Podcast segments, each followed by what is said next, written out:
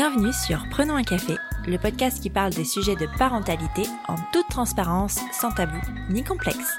Je suis Élise Bulté et chaque mardi, je reçois un ou une humaine concernée de près ou de loin par la parentalité. Nous échangeons sur des sujets souvent éloignés des contes de fées, mais toujours passionnants et criants de vérité. Cette saison, je te propose aussi un épisode bonus chaque vendredi. Il sera composé soit d'une parole d'expert sur le sujet abordé le mardi, soit d'un épisode solo un peu drôle pour dédramatiser certains sujets de parentalité. Il y a quelque temps, j'ai eu la chance de faire la connaissance de Vanessa, une femme assez incroyable au parcours qui force le respect. Depuis toujours, elle sait qu'elle sera maman, c'est une évidence. Mais si elle est avec Pierre, son amoureux, depuis le lycée, pas question de se précipiter. Surtout que Pierre a une passion, la mer et la voile, qu'il rêve de transformer en métier et qu'il entraîne en Bretagne, loin de sa Lilloise d'adoption. Et puis un jour c'est décidé, il se lance dans l'aventure de la maternité. Après une grossesse parfaite, c'est à la naissance de Maël que les choses se compliquent. Les médecins lui découvrent une malformation cardiaque, un CIV, qui l'amène à une hospitalisation à deux semaines de vie, puis à une chirurgie cardiaque à deux mois. L'opération se passe à merveille, le cœur de Maël guérit, mais la petite fille n'évolue pas comme les autres bébés. Dès lors, les rendez-vous médicaux s'enchaînent, mais aucun diagnostic n'est posé. Pourtant, Maëlle présente des retards moteurs et mentaux importants qui demandent une prise en charge plutôt lourde. Mais il n'y a pas de nom pour ce qu'elle a. Dans cet épisode, Vanessa nous raconte sans filtre son quotidien de maman solo d'une enfant différente. Un témoignage important pour enfin parler de handicap, de ce qui se cache derrière ce mot et de ses parents qui vivent une parentalité bien loin de ce qu'ils avaient imaginé. Tu pensais être seule à galérer? Mets tes écouteurs et prenons un café. Bonjour Vanessa. Bonjour. Bienvenue sur Prenons un café. Je suis ravie de te recevoir. Merci à toi, Elise. On a l'occasion d'échanger déjà parce qu'on habite plus ou moins dans la même ville, donc c'est chouette. Euh, et aussi parce que tu m'as contacté pour me raconter ton histoire mm. et quand je l'ai entendue, parce que je l'ai entendue, j'ai pas hésité une seule seconde et j'ai eu envie de te recevoir à mon micro. Est-ce que, avant de commencer, tu peux nous dire un peu qui tu es, s'il te plaît? Oui, avec plaisir. Donc, euh, je m'appelle Vanessa, je suis, euh, je suis lilloise, je suis âgée de 36 ans et je suis maman. Alors, j'ai tendance à dire que je suis une maman pas comme les autres, puisque je suis euh, maman d'une petite fille qui s'appelle Maëlle, qui a eu 6 ans en janvier, qui est handicapée. J'ai aucun mal à dire qu'elle est handicapée. Je dis pas qu'elle est porteuse d'un handicap. Elle est handicapée parce que bah, c'est comme ça. C'est le terme que la langue française a choisi, donc je l'utilise. Il n'y a pas de, pas de souci, ce n'est pas une insulte. Et donc Maëlle, euh, donc à 6 ans, dans sa tête, je pense qu'elle a plus 18 mois, voilà, au grand max. Elle commence à marcher, elle fait quelques petits pas, un peu hésitants, mais elle commence tout de même à marcher. Elle ne s'exprime pas. Donc, euh, dans le monde du handicap, on dit que c'est une enfant qui est non verbale. Alors, elle s'exprime à sa façon, mais pas avec des mots. Mm. Donc, elle, a, sait très bien se faire comprendre. J'ai découvert le handicap de Maëlle au fur et à mesure. C'était pas connu lors de ma grossesse, donc je n'ai pas choisi d'être maman d'une petite fille handicapée, ce qui n'est pas le cas de tous les parents. Je n'ai pas fait ce choix. C'est imposé. et donc, on a découvert au fur et à mesure euh, voilà, le handicap de Maëlle. On va en revenir à, ça. Je vais te poser la question que je pose toujours euh, en commençant en prenant un café. Est-ce que, Vanessa, tu as toujours désiré être maman? Oui, toujours. J'ai toujours voulu être maman et j'ai très vite été persuadée que je serais totalement accomplie que le jour où je serai maman. Ah ouais, ouais. C'était au fond de toi comme ça? Ah oui, j'ai toujours... Euh, je pense que ma mère me l'a souvent dit, mais j'ai un, frère qui n'est pas tellement plus jeune que moi. Nous n'avons que deux ans d'écart, donc c'est pas énorme. Hein. Mais même avec lui, j'ai toujours été assez euh, maternelle. Parce que quand il est... Euh, entré à l'école primaire, donc moi j'étais en, CE2 et donc lui en CP. Euh, mon frère traversait la cour pour que je vienne lui faire les lacets, donc je lui faisais ses lacets. Enfin voilà, je ah faisais toujours très attention à lui. Et sa maîtresse un jour est venue me voir en m'expliquant qu'il fallait que je le laisse se débrouiller tout seul, qu'il fallait qu'il soit autonome. Je l'ai super mal pris. je me suis mise à pleurer. Je m'en souviendrai toujours de cette scène parce que je comprenais pas. C'était normal. Donc euh, voilà, j'ai toujours été assez maternelle, même avec mes cousines. Je me suis toujours imaginée maman de, plusieurs enfants quand j'étais plus petite. Euh, voilà, j'ai toujours eu envie d'être maman. Et puis bah, plus j'ai grandi, plus ce besoin était presque pressant en fait. Mais vraiment, c'était. J'aurais été malheureuse si j'avais pas pu être maman, je pense. Vraiment, ouais. Et comment alors elle est venue cette maternité jusqu'à toi? Et Comment ça s'est passé? Est-ce que tu as rencontré quelqu'un qui a été à un moment l'évidence? Comment ça se passe tout ça? Alors j'ai une histoire, euh, j'allais dire particulière. Non, mais euh, Je suis avec le papa de Maël depuis, bah, ça fera 20 ans cette année. Donc Wow. c'est mon amour de lycée en fait. C'est fou. Voilà. J'avais 16 ans, il en avait 17 et euh, voilà. Donc euh, c'est pas la rencontre d'un homme qui a fait que, puisque bah, c'est mon premier amour. Donc euh, j'ai toujours été avec euh, Pierre. J'ai toujours voulu être maman, mais bon, comme on était quand même très jeunes, voilà. on- Puis bon, on a fait, chacun a fait ses études, sa vie. Pierre, lui, en revanche, n'était pas du tout pressé d'être papa. C'était même pas un besoin ni, Ah oui ni vraiment une envie. Il savait que pour moi c'était important, mais en revanche, lui, il n'avait pas, non, il avait pas ce, cette envie comme moi je pouvais l'avoir. Et puis bon, bah, quand on voit la trentaine arriver, on commence à se poser la question. Donc on en a parlé. Pour lui, c'était plus compliqué parce que Pierre, il est. euh, Autant j'ai une petite fille pas comme les autres, mais j'ai aussi un mari pas comme les autres. C'est-à-dire que Pierre, il, est, euh, il a un travail à Lille, il est prévisionniste à Météo France, mais en parallèle, euh, on vit pas ensemble depuis quelques années. Ok. Parce que bon, on a une longue histoire, mais euh, surtout parce que Pierre est skipper le reste du temps. Donc il vit à. Lorient, parce que son bateau est là-bas, qu'il s'entraîne là-bas. Donc Pierre est skipper et il fait des, bah, des transats en, solitaire. Euh, Donc, euh, donc voilà. Donc Pierre, il a toujours eu euh, beaucoup de, de rêves. Il a une vraie passion qui est la voile. Donc il avait peur que le fait d'avoir un enfant, ça freine complètement ses rêves et qu'il n'arrive pas à les réaliser. Parce qu'à 30 ans, il n'avait pas encore commencé. Il avait juste l'objectif de faire construire un bateau.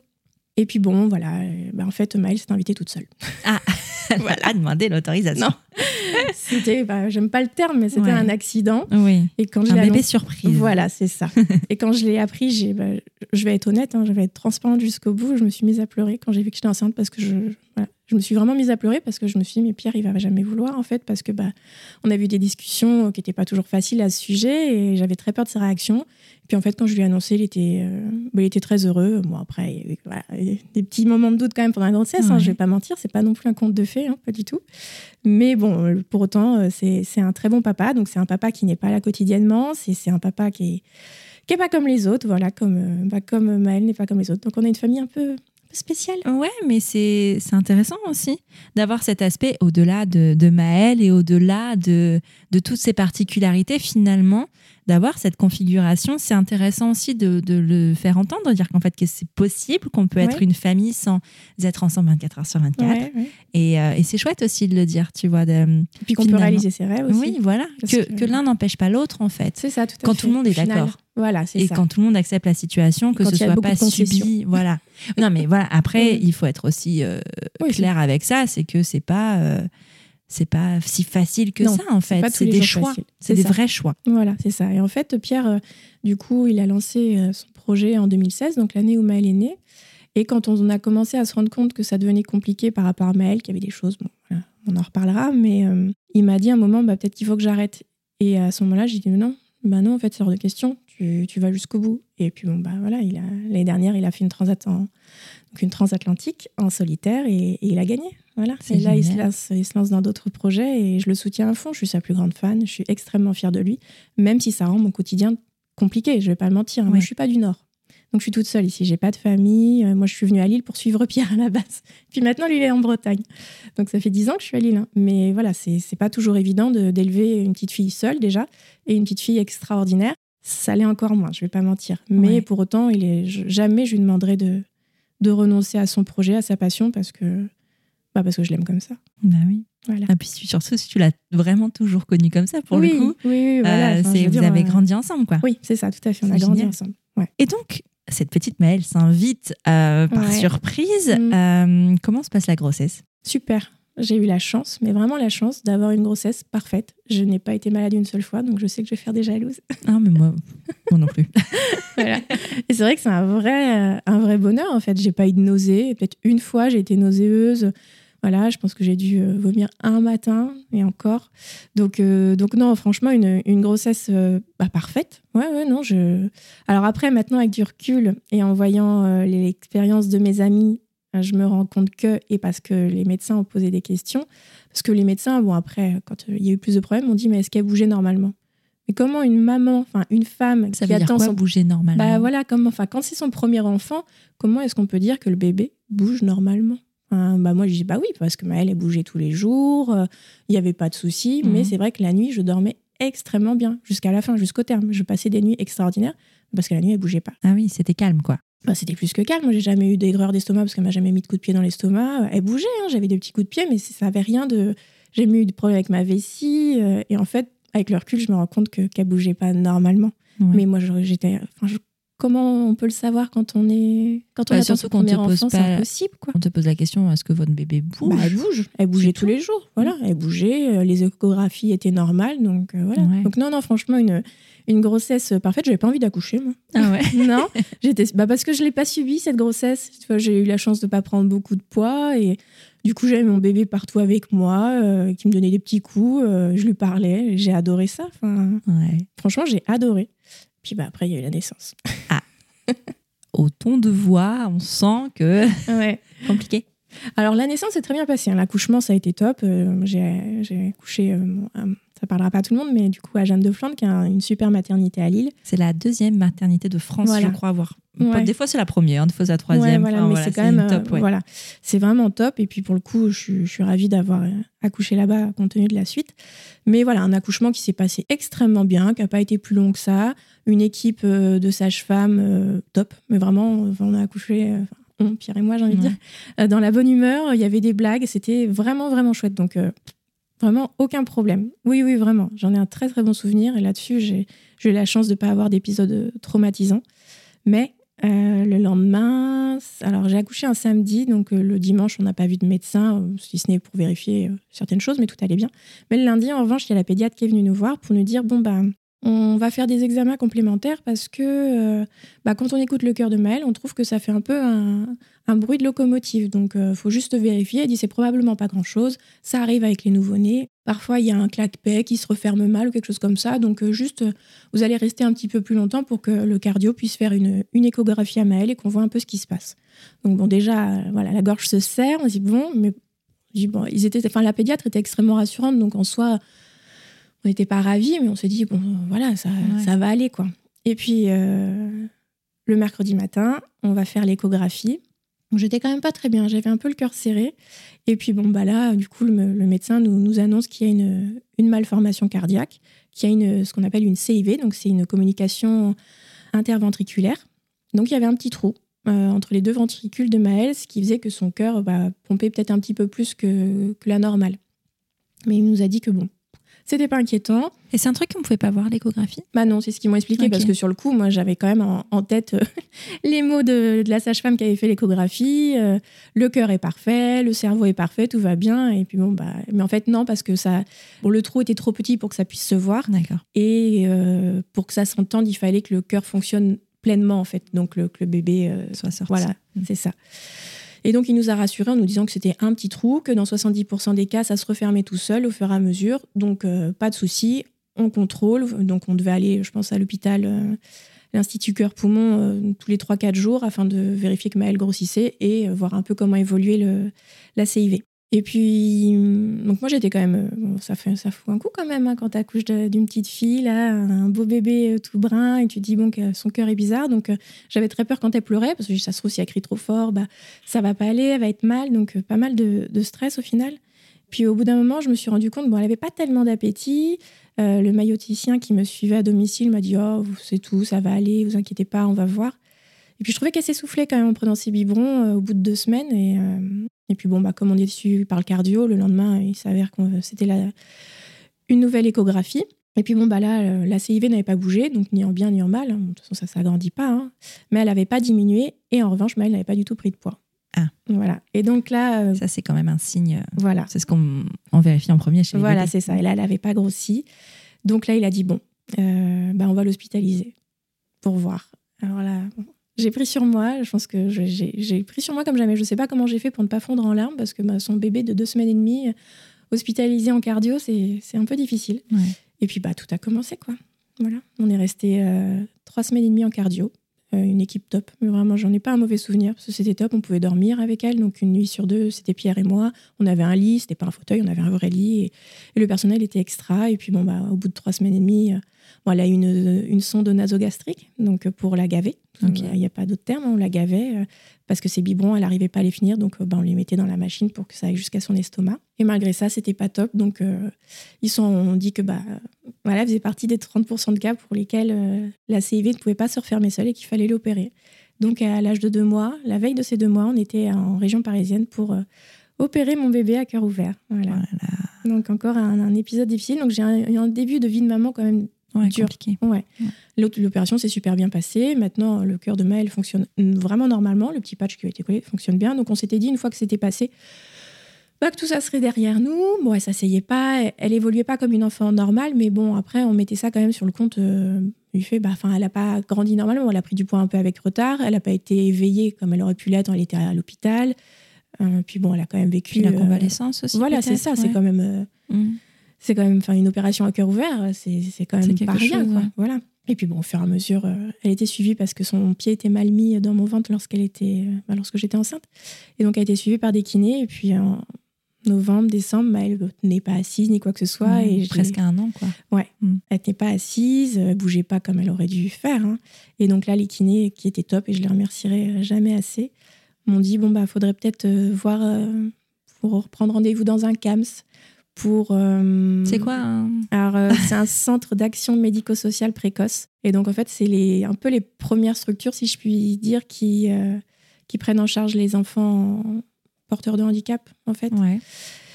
Et donc, ils m'ont dit, bah, pour voir, pour qu'on puisse lui fabriquer euh, ce qu'on appelle un siège coq, donc euh, pour lui permettre, euh, donc dans une siège, dans un, dans un fauteuil trip-trap, une, une, une chaise trip-trap, donc les chaises évolutives pour Ouais. enfants, on met une coque qui est faite sur mesure pour maintenir l'enfant assis, voilà, pour qu'il puisse être dans une, ah ouais, assis et non pas debout, enfin, debout, allongé à regarder le plafond.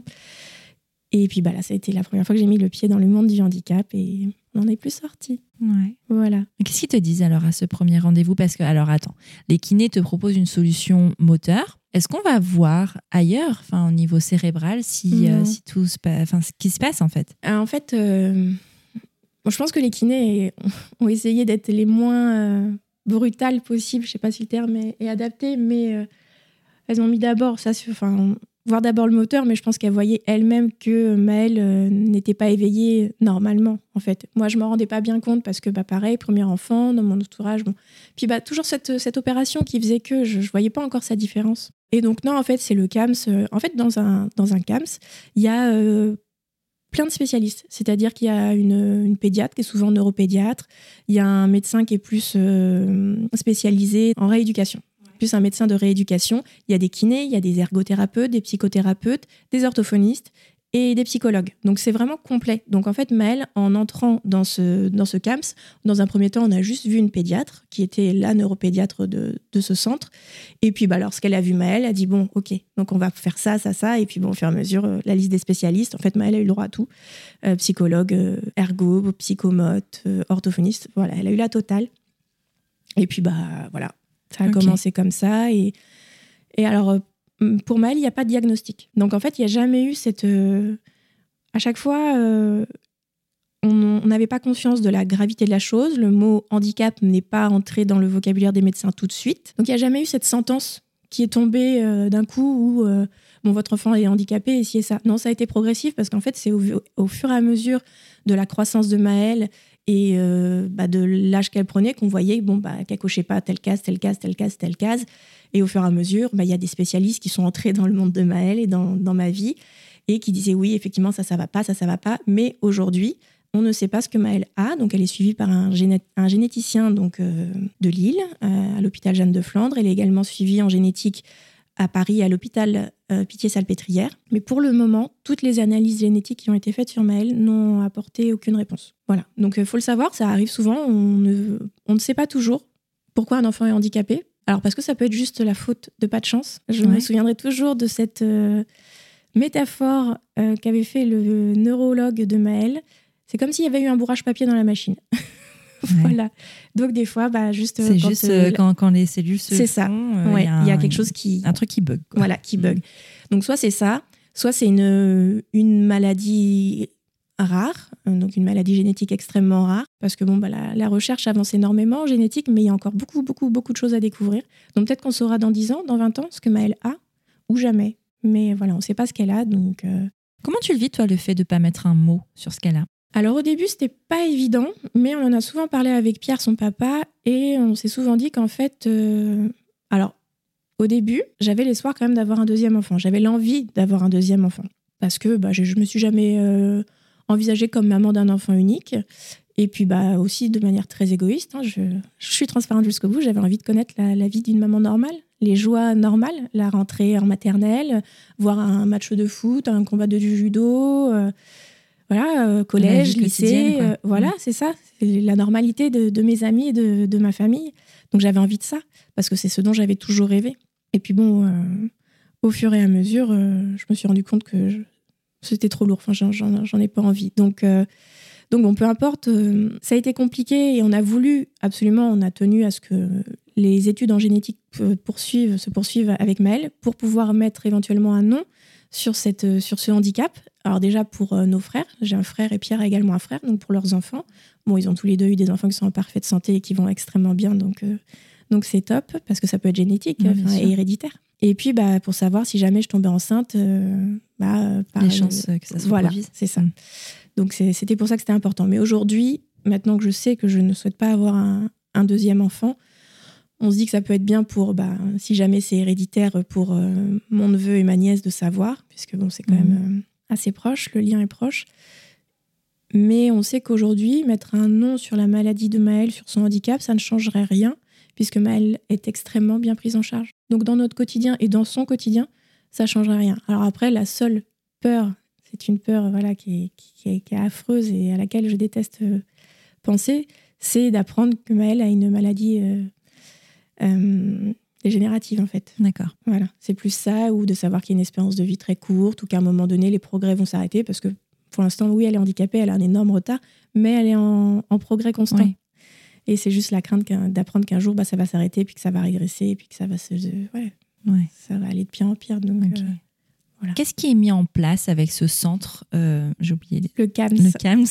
Alors euh, Maëlle était donc elle, elle était en crèche. Hein. Elle a toujours elle était en crèche Maëlle et donc elle avait euh, donc des spécialistes donc bon elle a trois trois séances de kiné par semaine et la chance que j'ai bah, c'est que c'est le, CAMS auquel elle, elle, appartenait était dans une dans la même ville que la crèche où elle était puisqu'elle était en crèche sur mon lieu de travail et bah, j'ai toujours eu j'ai de la chance. En fait Maëlle a toujours été en, oui, toujours été entourée de femmes les spécialistes étaient toujours des femmes et pour moi, c'est toutes des bonnes fées. Elles étaient incroyables et, et, même si au fur et à mesure elles ont changé, j'ai toujours gardé le lien avec elles parce qu'il y a un attachement très particulier. Puis Maëlle est une petite fille très attachante.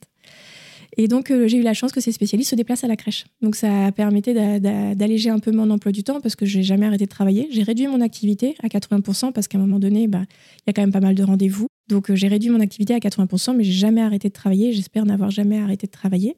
Et lorsque Maëlle euh, bah, a eu trois ans, donc ça a été l'âge où il faut quitter la crèche, même si la crèche euh, peut, par dérogation, accepter un enfant euh, un peu plus longtemps, surtout lorsqu'il est en situation de handicap. Mais elle, maintenant, elle est dans un IME, donc c'est un institut médico-éducatif. Donc là, elle y est euh, tous les jours de la semaine, mais elle rentre tous les soirs. C'est pas un IME avec, avec internat. Et bah, c'est un centre où elle est qu'avec des enfants extraordinaires. Et pareil, où elle est extrêmement bien prise en charge. C'est que du personnel bienveillant. et elle est hyper heureuse là-bas. Mais vraiment.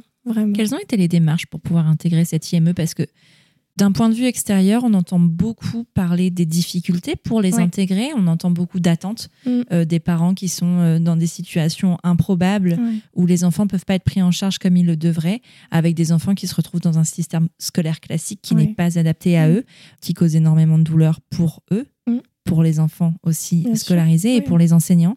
On en entend parler, ça, ça existe. Quelles ont été tes démarches? Quels ont été tes délais à toi? Alors en fait, lorsqu'on a un enfant handicapé euh, et qu'on souhaite qu'il euh, intègre une structure spécialisée, ou bien même pour euh, que l'enfant soit reconnu comme handicapé, parce qu'on a cette chance en France d'avoir des aides financières, j'entends, on doit toujours passer par la MDPH. Donc la MDPH, c'est la maison départementale des personnes handicapées. Et donc il faut faire un dossier qui est assez lourd parce qu'il y a beaucoup de, de, pages à renseigner, il y a pas mal de justificatifs, donc c'est assez lourd. Mais je tiens quand même à préciser que ça s'est ça s'est allégé euh, depuis 2-3 euh, ans. Donc euh, ça, c'est très très chouette. Il y a des choses qui ont quand même pas mal avancé et c'est un soulagement pour nous parents. Les délais, alors déjà, lorsque on envoie le dossier à la MDPH, alors après chaque MDPH, les MDPH sont par... département? Ouais, par département. Elles sont départementales. Et en fonction des départements, il y a différents temps d'attente. Donc moi, en région parisienne ou en ouais, il y a des départements où c'est plus compliqué. Voilà, c'est plus compliqué. Donc moi, comme je vis dans le Nord, dans le département du 59, le délai n'est que je mets des guillemets, de six mois de traitement. Donc quand j'envoie mon dossier, je n'ai pas de réponse avant au moins six mois. Dans certaines MDPH, c'est parfois un an. hein. Donc Mhm. euh, six mois, au début j'étais choquée, maintenant je le sais. Six mois, voilà. ça, Mais- ça paraît énorme en Ouais. fait. Mais bon, maintenant, je, suis rodée. Donc, il faut faire ce dossier pour que euh, ensuite la, MDPH rende une décision sur l'aide euh, qui nous sera octroyée. Euh, Donc, c'est des aides qui sont versées par la CAF. Et également pour qu'il y ait ce qu'on appelle une orientation de l'enfant vers un, institut spécialisé. Donc, il y a différents instituts en fonction du handicap de l'enfant. Donc, une fois qu'on a l'orientation, il faut que le- les parents prennent contact avec les instituts. Et là, on parle de deux ans d'attente pour intégrer un institut. Là, Maëlle, je l'ai mise sur liste d'attente d'un autre institut. Il y a quatre ans de liste d'attente. Voilà, donc c'est énorme et c'est pour ça qu'il y a des parents et des enfants qui se retrouvent dans des situations très compliquées parce que bah n'y a pas de place et qu'il y a beaucoup beaucoup d'attentes. Et en plus, alors le Nord, c'est euh, on a cette chance dans le Nord de la France, on est hyper bien équipé. Il y a beaucoup de centres pour enfants handicapés et c'est pas le cas du tout de toutes les régions de France. Donc ici, il y a un peu moins d'attente que dans d'autres. Et là, je parle que pour les enfants handicapés. Quand le... notre bébé devient un adulte, Ouais. c'est encore un autre problème. Euh, Donc du coup, tu as commencé ces démarches à quel moment euh, bah, quand elle était à la crèche. hein.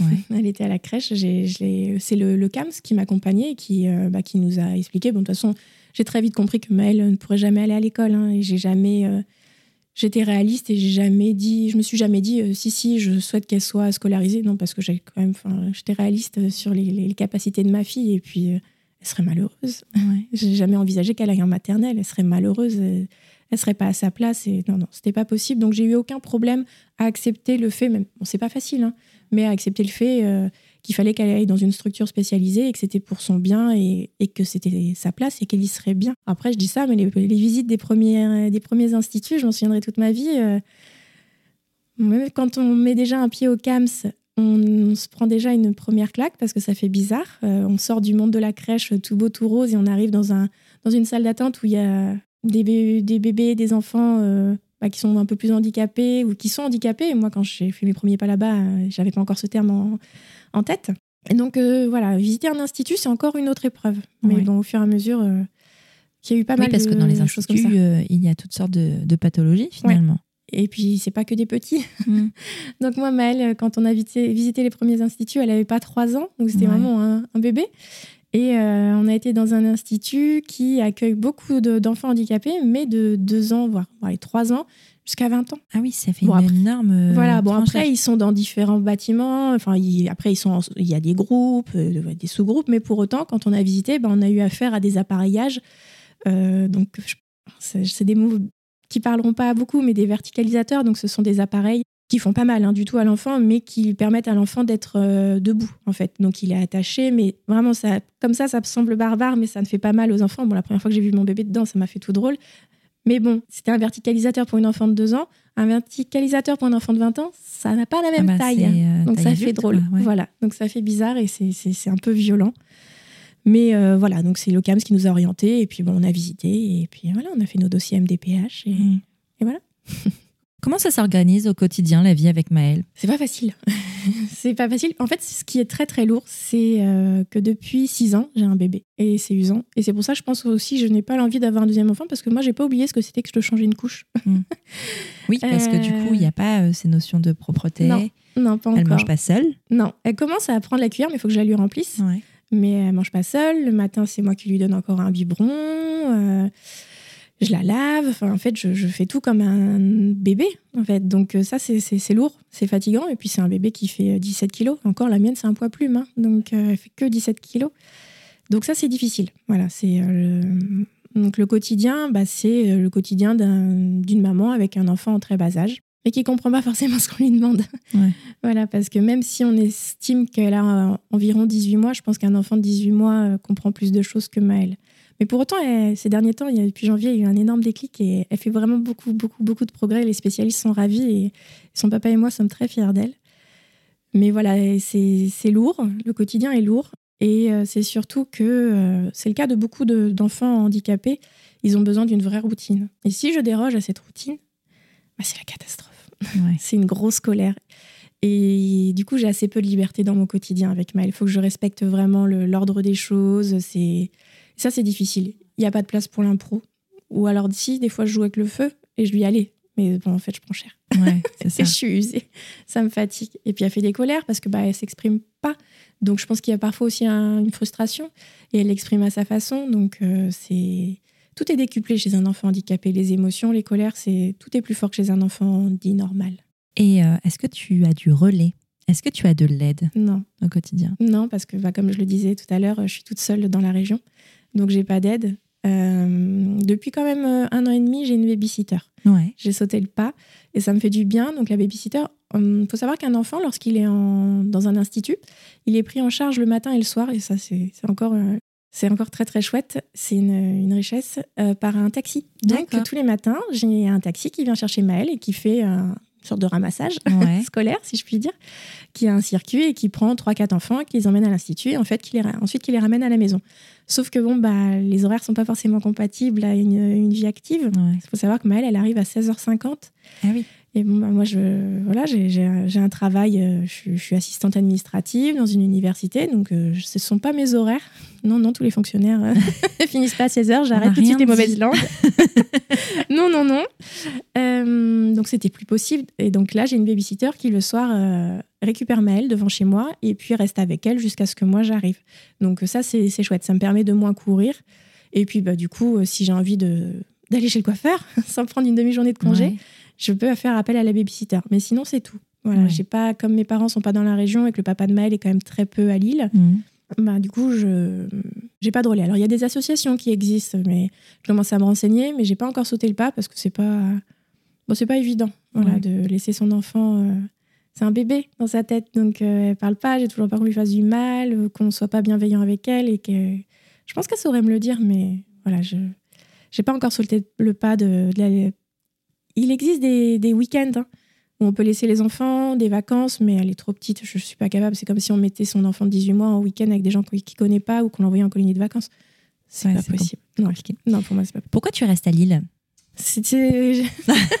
je savais pas si tu me poserais la question. Si, si, je te la pose. On me la pose souvent. Alors, parce que j'ai un travail que j'aime énormément ici. Déjà, j'ai ma vie à moi. Euh, donc, en fait, si je quittais Lille, ce serait pour rejoindre Pierre à Lorient. Mais Lorient, c'est pas Lille. Hein. je suis désolée s'il y a des Lorientais qui nous écoutent. C'est hein. moins actif peut-être Ouais, c'est Ouais. pas c'est pas une grande ville comme Lille. Lille, c'est vraiment une grande ville. Moi, je suis une citadine. hein. Je suis une vraie citadine. Alors, j'ai beaucoup de familles en Bretagne, hein, donc je me dis bretonne.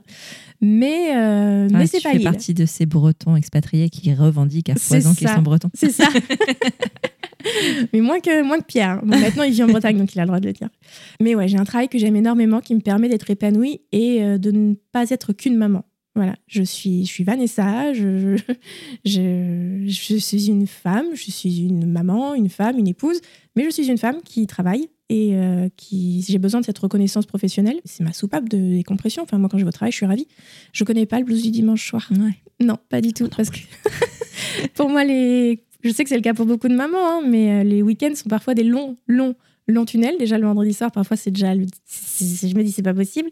Donc, moi, le, le dimanche soir, je suis super contente. Je sais que je vais au travail le lendemain parce que j'adore aller. euh, Ouais. J'ai ce- cette chance hein, d'a- d'adorer aller au boulot. où- puis, j'ai. Tous ceux qui m'entourent au travail sont extrêmement bienveillants. J'ai- une chef extraordinaire pour ça donc, euh, et des collègues qui sont, qui sont top. Euh, J'ai jamais aucune remarque sur mes absences par rapport au rendez-vous de mail. Donc ça, c'est hyper précieux pour moi, d'une part. D'autre part, bon, ma Maëlle, elle est suivie par beaucoup de spécialistes ici. Alors, il y en a aussi à Lorient, mais il y en a beaucoup moins. Le Morbihan n'est pas équipé comme le Nord en termes de, de structure. Et puis, bah, Lorient, c'est pas, c'est pas Lille. Même, euh, on a le CHU de Lille, c'est quand même... euh, Ah, c'est une grosse top. machine. Voilà, ouais. c'est ça. Donc, euh, il y a tout ça. Et puis, bon, bah oui, ça fait 20 ans que je suis avec Pierre. Mais c'est pas un conte de fées. C'est pas du tout un conte de fées. Il y a deux ans, on- Pierre a rompu. hein, je- c'est lui, il assume. Pierre a rompu. Et on s'est retrouvés. On s'est retrouvés parce que, bah, parce que voilà. C'est- ça, c'est comme ça, c'est lui, c'est moi, c'est c'est comme ça. C'est finalement une évidence, mais bon, c'est pas facile de grandir et de mûrir ensemble. Non. Et puis bah Pierre, il a sa vie de skipper, donc c'est voilà, c'était pas facile en fait de, de de combiner nos deux vies qui sont quand Ouais. même très différentes. Et donc aujourd'hui, bah même si on s'est retrouvés, Pierre et moi, euh, je suis pas capable aujourd'hui de tout quitter pour le retrouver. Ouais.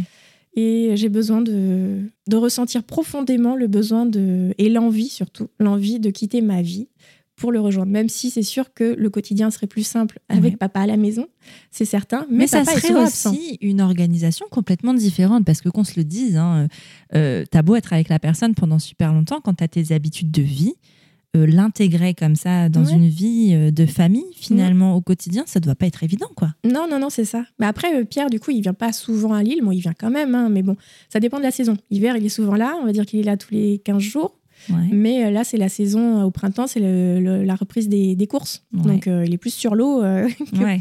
qu'à Lille.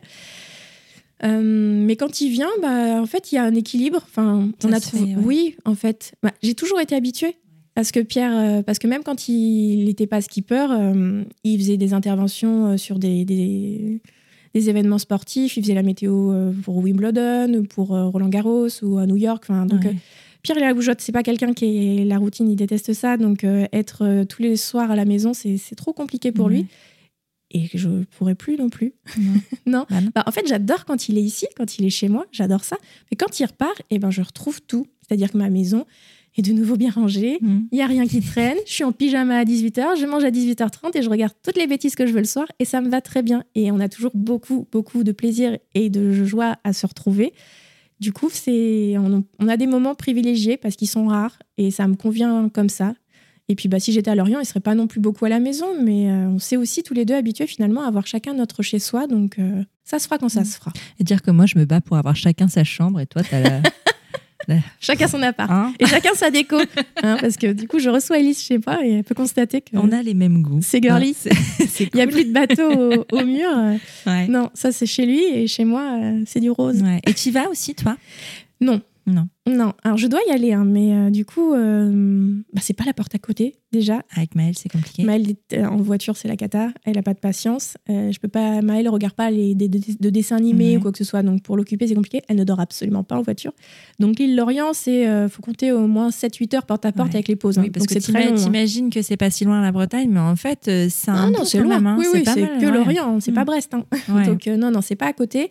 Pierre, en plus, a un appart qui est pas adapté pour recevoir Maëlle. Il n'y a pas d'ascenseur. Donc euh, non. Et puis bah, Pierre adore venir à Lille parce que Ouais. l'air de rien, c'est un marin, mais c'est aussi un citadin et il adore la Et il aime la bière, on le dit Oui, pas. ah, ça c'est certain. Il y a aucun doute, il adore. Euh, donc euh, il prend aussi beaucoup de plaisir à, à revenir à Lille et euh, pour qu'on profite tous les deux, on laisse toujours. C'est notre, euh, c'est le principe. Quand il est à Lille, on laisse toujours au moins un soir Maëlle à la babysitter et Ah on ouais. sort. Ouais, C'est chouette, ça. On, on essaie vraiment de, de de respecter ça et ça fait beaucoup de bien. Et donc, euh, c'est sûr qu'en termes de restaurant et de sortie à Lille, c'est un peu plus sympa qu'à Lorient. Je ne connais pas Lorient, mais si tu le dis. Bah écoute, crois. moi non plus, mais personne m'en dit du bien. Je suis désolée. Non, ça a l'air sympa, c'est joli, c'est le bord de la mer. Oui. Mais c'est pas Lille. Désolée. Non, mais moi, je comprends, je suis une Illoise convaincue, tu sais. Voilà. Mais euh, ok. Et hum, comment t'envisages l'avenir? J'y pense pas et je veux pas y penser. Ok. Je crois que je veux pas y penser, ouais, si je suis tout à fait honnête. C'est un peu un jour à la fois.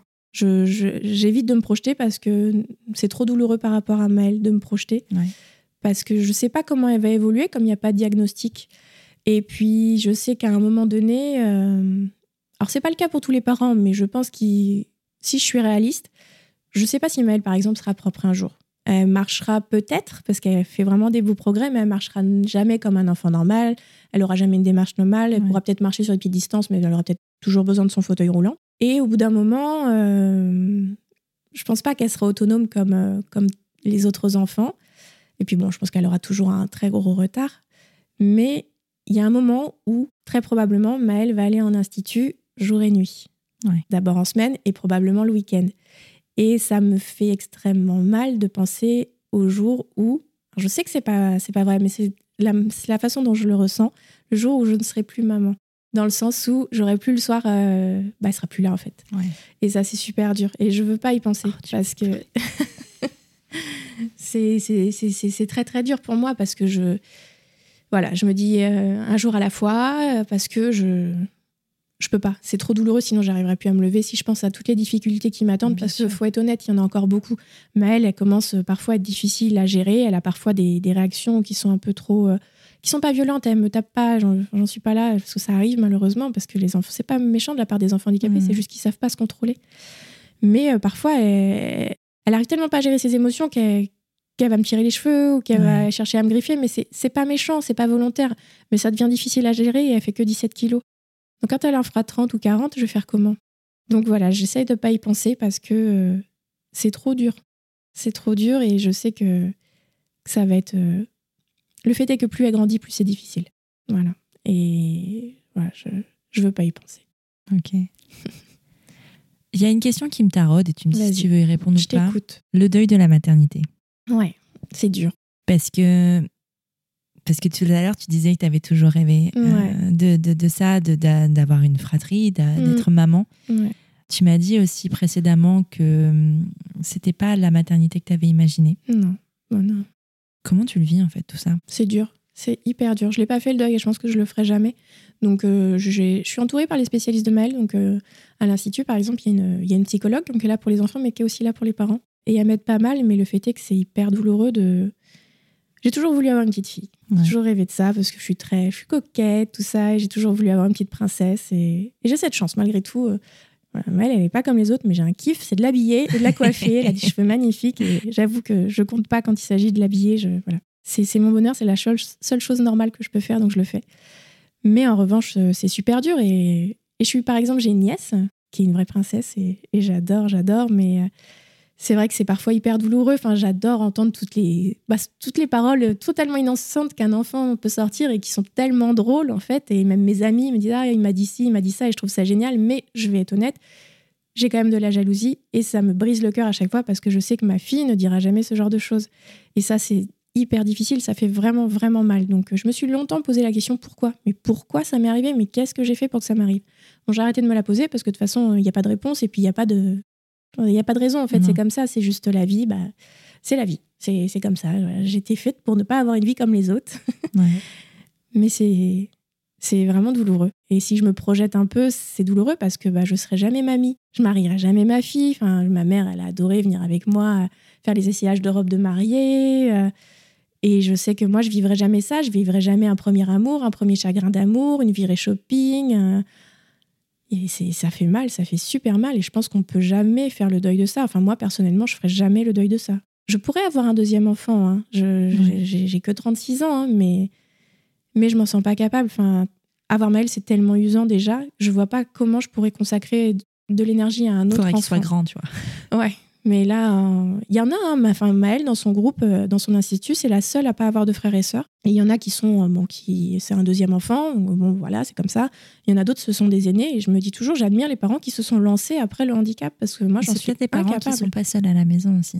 C'est ce qu'on m'a souvent dit. C'est vrai que moi, j'ai toujours géré Maëlle ouais. seule. Donc, c'est vrai que moi, j'ai une vision des choses vraiment déformée parce que j'ai jamais eu papa 7 C'est jours sur quoi. 7 et ou même la famille, ou même, euh, tu Oui. vois, enfin, tu. J'ai pas papy mamie c'est qui pas euh, forcément non, une, vie sûr. de couple, hein, parce que j'imagine, et euh, on peut en parler aussi, même si tu as une vie de couple, on va dire, atypique, Ouais.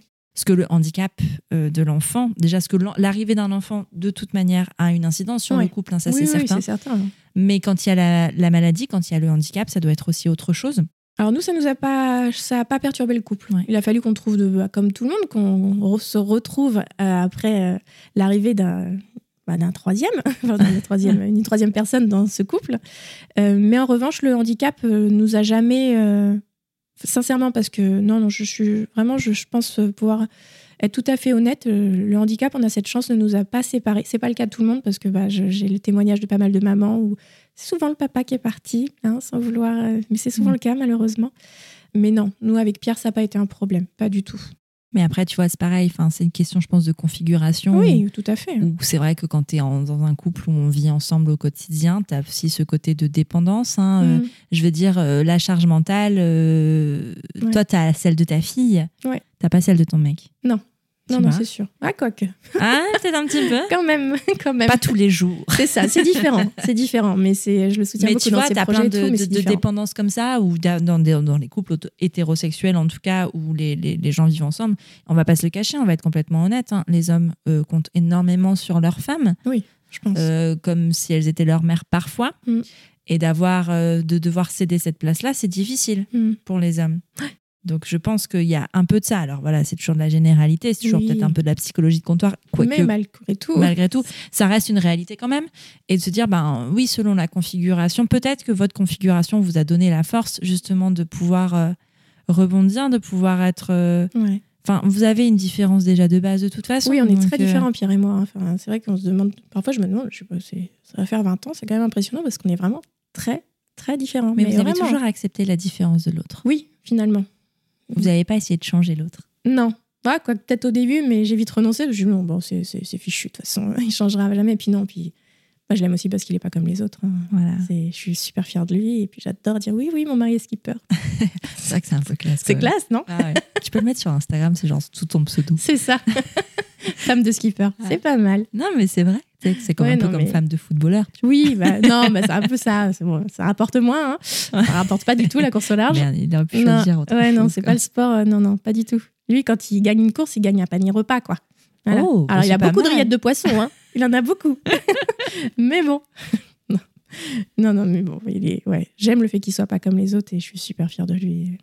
Et je le soutiens. Voilà, même si ça complique les choses, comme je l'ai déjà dit. Mais je le soutiens à fond. Mais c'est sûr que j'ai une vision déformée des choses parce que finalement, j'ai un peu toujours été dans la dans l'organisation maman solo. J'ai Ouais. toujours tout organisé par rapport à, à Maëlle, aux horaires de la crèche et tout. Euh, comme si Pierre n'était pas là, parce que le fait est que quand il vivait encore à Lille euh, complètement, c'était compliqué. Il passait quand même déjà beaucoup de temps à Lorient, mais il n'avait pas un appart, il dormait dans son camion et euh, dans son van. Mais quand Pierre il part en course, il part super longtemps. Enfin, une transat, ça commence une transatlantique, donc ça commence en septembre et il revient vraiment en décembre Ouais. parce que bah il y a des étapes, enfin il y a plein de choses, il y a des remises de prix, donc c'est j'ai toujours organisé les choses différemment et c'est pour ça que quand il y a eu cette rupture entre Pierre et moi, bah ça m'a fait souffrir. Voilà, je perdais mon grand amour, c'était terrible, mais en revanche, pour ma vie de maman, ça n'a absolument rien changé. J'étais habituée à fonctionner toute seule. Ouais. Donc oui, c'est sûr que le fait d'avoir un second enfant, euh, en sachant que j'ai toujours géré Maëlle toute seule, je m'en sens pas capable. Et après, très égoïstement, euh, je vais le dire, mais vraiment très égoïstement, je me dis que c'est déjà pas facile pour moi de faire garder Maëlle parce que bah, bon, mes parents travaillent encore, euh, ma belle-mère est retraitée, elle a plein d'activités, mais Maëlle, elle est pas facile à gérer seule, donc ma belle-mère peut pas prendre en charge euh, Maëlle toute seule. Quand t'es plus âgé, c'est plus compliqué. Bah voilà, elle, elle, elle demande quand même beaucoup d'attention et puis bah, elle fait son poids la demoiselle. Donc, euh, donc voilà, donc euh, même si j'ai de la chance d'avoir des les Maëlle a des grands-parents qui sont extraordinaires, je peux pas laisser Maëlle si facilement que ça. Et quand je peux la laisser, je suis désolée de dire ça, mais vraiment parce que ça va peut-être choquer, mais j'ai pas envie d'être encombrée d'un autre enfant. Voilà, parce que j'ai ce besoin de privilégier mon couple. J'ai envie de faire plein de choses avec Pierre. On peut pas voyager avec Maëlle, c'est pas possible. Un trajet en avion, c'est c'est l'enfer. Un décalage horaire. Maëlle, elle a les- le rythme d'un bébé, elle fait encore des siestes. Euh, faut qu'elle mange à heure fixe. Enfin, c'est c'est compliqué. Moi, je lui donne pas un pain au chocolat dans la rue, mais elle ne mange pas ce genre de choses. hein. Donc, euh, j'ai vraiment, vraiment les contraintes d'un enfant en bas âge. Et je me dis que si on arrive à faire garder Maëlle, bah, j'ai besoin de vrai, vrai, vrai répit et de partir avec mon mec, en fait. Ouais. Et j'ai pas envie de devoir gérer parce que mes parents, s'ils gardent Maëlle, ils ne seront pas capables de garder un autre enfant à côté parce que c'est trop de boulot, en fait.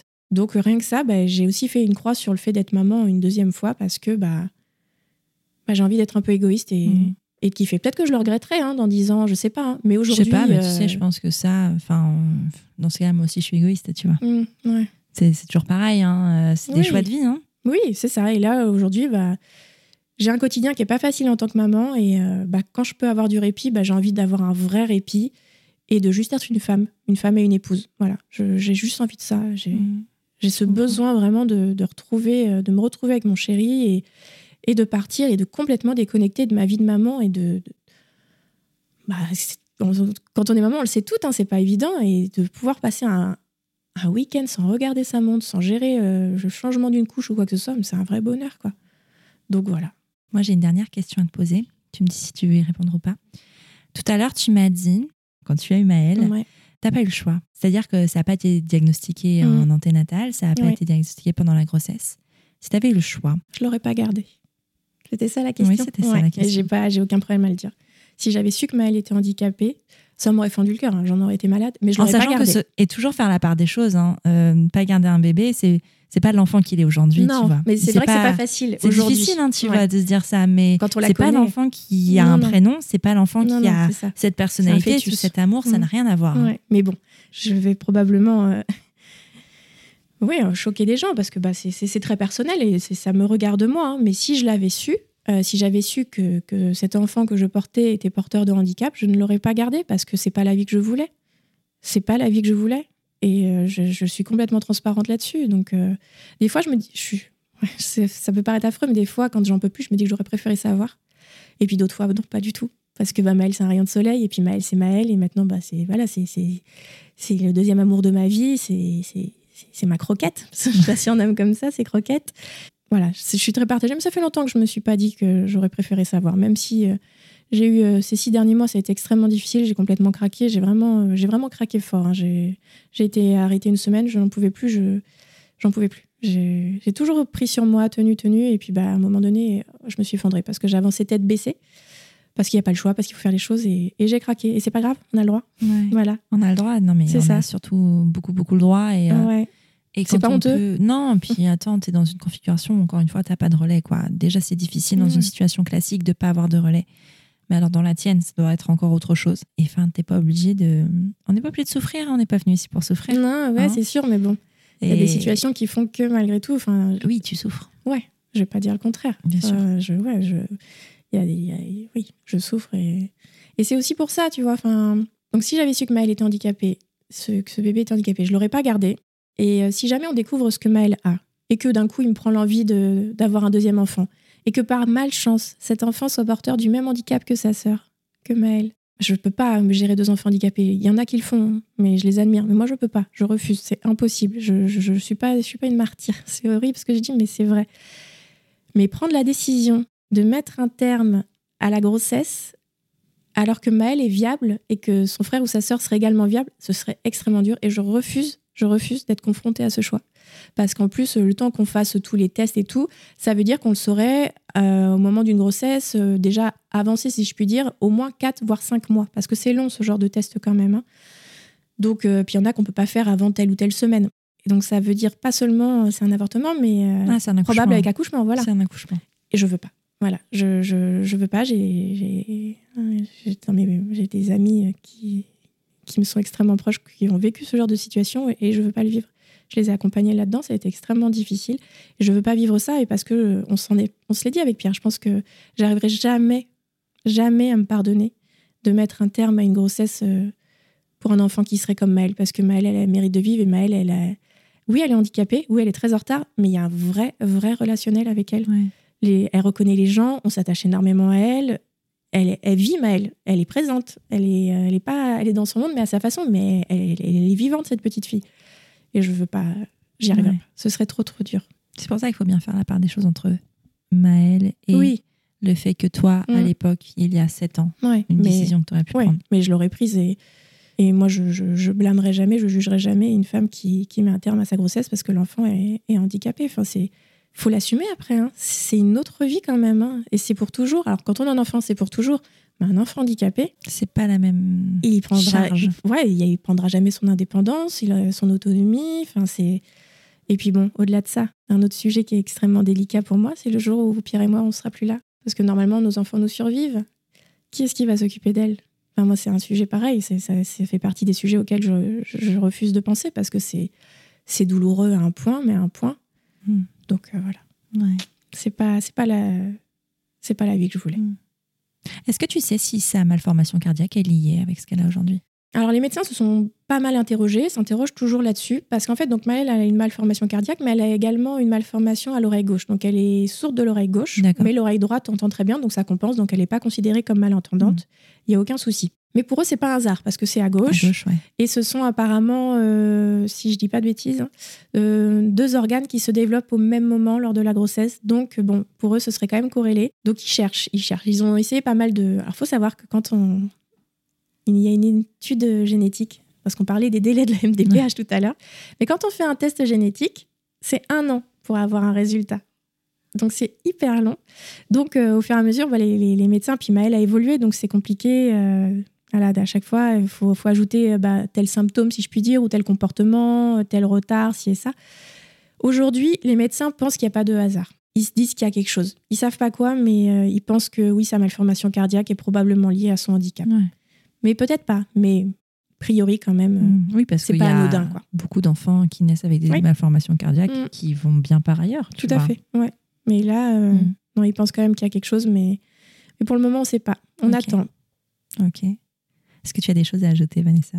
Bah, J'espère que mon témoignage aura pu faire du bien, que ce soit à des parents d'enfants handicapés, euh, que ça aura pu les déculpabiliser sur certains sentiments qu'ils ont, sur euh, parfois le ras-le-bol, euh, le deuil, voilà, le fait de, de se dire parfois j'aurais préféré savoir. Voilà, j'espère que ça aura fait du bien. J'espère également que ça, ça aura pu parler aux parents d'enfants dits normaux. Je sais que c'est pas un terme qui est adapté, mais je, voilà, pour les enfants qui n'ont pas de handicap, on va dire. J'espère que ça leur aura parlé et qui et que quand ils croiseront une personne euh, bah, handicapée ou un enfant en situation de handicap, euh, qui aura de la bienveillance. Parce qu'il y en a, mais parfois pas toujours. Il y a parfois des regards qui sont lourds et qui sont difficiles. Et il faut penser que derrière, bah, il y a un parent, il y a un enfant. Et voilà, j'espère que ça aura pu aider. Parce que bon, ça fait partie de la vie. On a l'impression parfois que les handicapés. Avant Maëlle, j'avais jamais vu un enfant en fauteuil roulant, moi. Je me disais, mais j'ai l'impression que des fois on les cache. Quand je vois tous les enfants handicapés qu'il y a, on en croise tellement peu dans la rue. Donc je comprends que ça surprenne, mais euh, bah voilà, ils font partie de notre quotidien et, ils sont extraordinaires. Est-ce que tu acceptes de recevoir des messages ou est-ce que tu veux que je fasse le tampon bouclier Non, avec plaisir. Il n'y a pas de souci. Euh, s'il y a des gens qui, qui souhaitent poser des questions ou euh, quoi que ce soit, avec plaisir. Ok, bah je mettrai tes coordonnées, ton, ton, compte Instagram, pourquoi gentil, pas, pas de souci. dans les notes mm. et tu seras tagué sur les réseaux sociaux. attention. une star. Le star system est devant toi. je vais devenir influenceuse, vient de ça? Oh. Non on n'ira pas jusque là. Ah, Après, tu fais ce que tu veux. Enfin, tu peux développer la chose et, en faire ce que tu veux. C'est voilà. Mais euh, non, non, mais avec plaisir. On n'est pas là, tu vois. non, mais il faut pas hésiter. Voilà, s'il y a des gens qui ont envie de de parler euh, avec plaisir. Ça marche. Merci beaucoup, Vanessa. Merci à toi, Elise. Pour ta franchise, pour tes mots, les mots que tu as employés et pour ton honnêteté et puis pour m'avoir envoyé ces messages. Bah, merci à toi de, de m'avoir reçu et de m'avoir laissé euh, m'exprimer. C'était important et vraiment merci, Elise. À bientôt. À bientôt. Si tu es arrivé jusqu'ici, c'est que cet épisode t'a plu et j'en suis très contente. Si c'est le cas, file vite sur Apple Podcast pour mettre 5 étoiles et dire pourquoi tu écoutes Prenons un café. C'est hyper simple. Tu ouvres ton appli Apple Podcast sur ton iPhone, tu vas sur Prenons un café et tu descends tout en bas. Là, tu mets le nombre d'étoiles que tu souhaites, tu vas en mettre 5 bien sûr, et tu écris ce que tu veux dans la section Avis. Par exemple, le 21 février 2022, Fanny Trossa écrivait, je cite, Un podcast bien mené, intelligent et toujours sympathique à écouter, pour une parentalité décomplexée. Emoji clin d'œil. Je te remercie Fanny et je t'envoie un gros emoji cœur. Bon, et puis si tu n'as pas Apple Podcast, tu peux toujours parler de Prenons un café autour de toi, ça ne mange pas de pain et ça fait toujours plaisir. Tu es sur Prenons un café, le podcast qui parle des sujets de parentalité en toute transparence, sans tabou ni complexe. Je te retrouve mardi prochain pour un nouvel épisode. Abonne-toi à Prenons un café sur ton appli de podcast préféré pour ne rien manquer. D'ici là, prends bien soin de toi. Autour d'un café.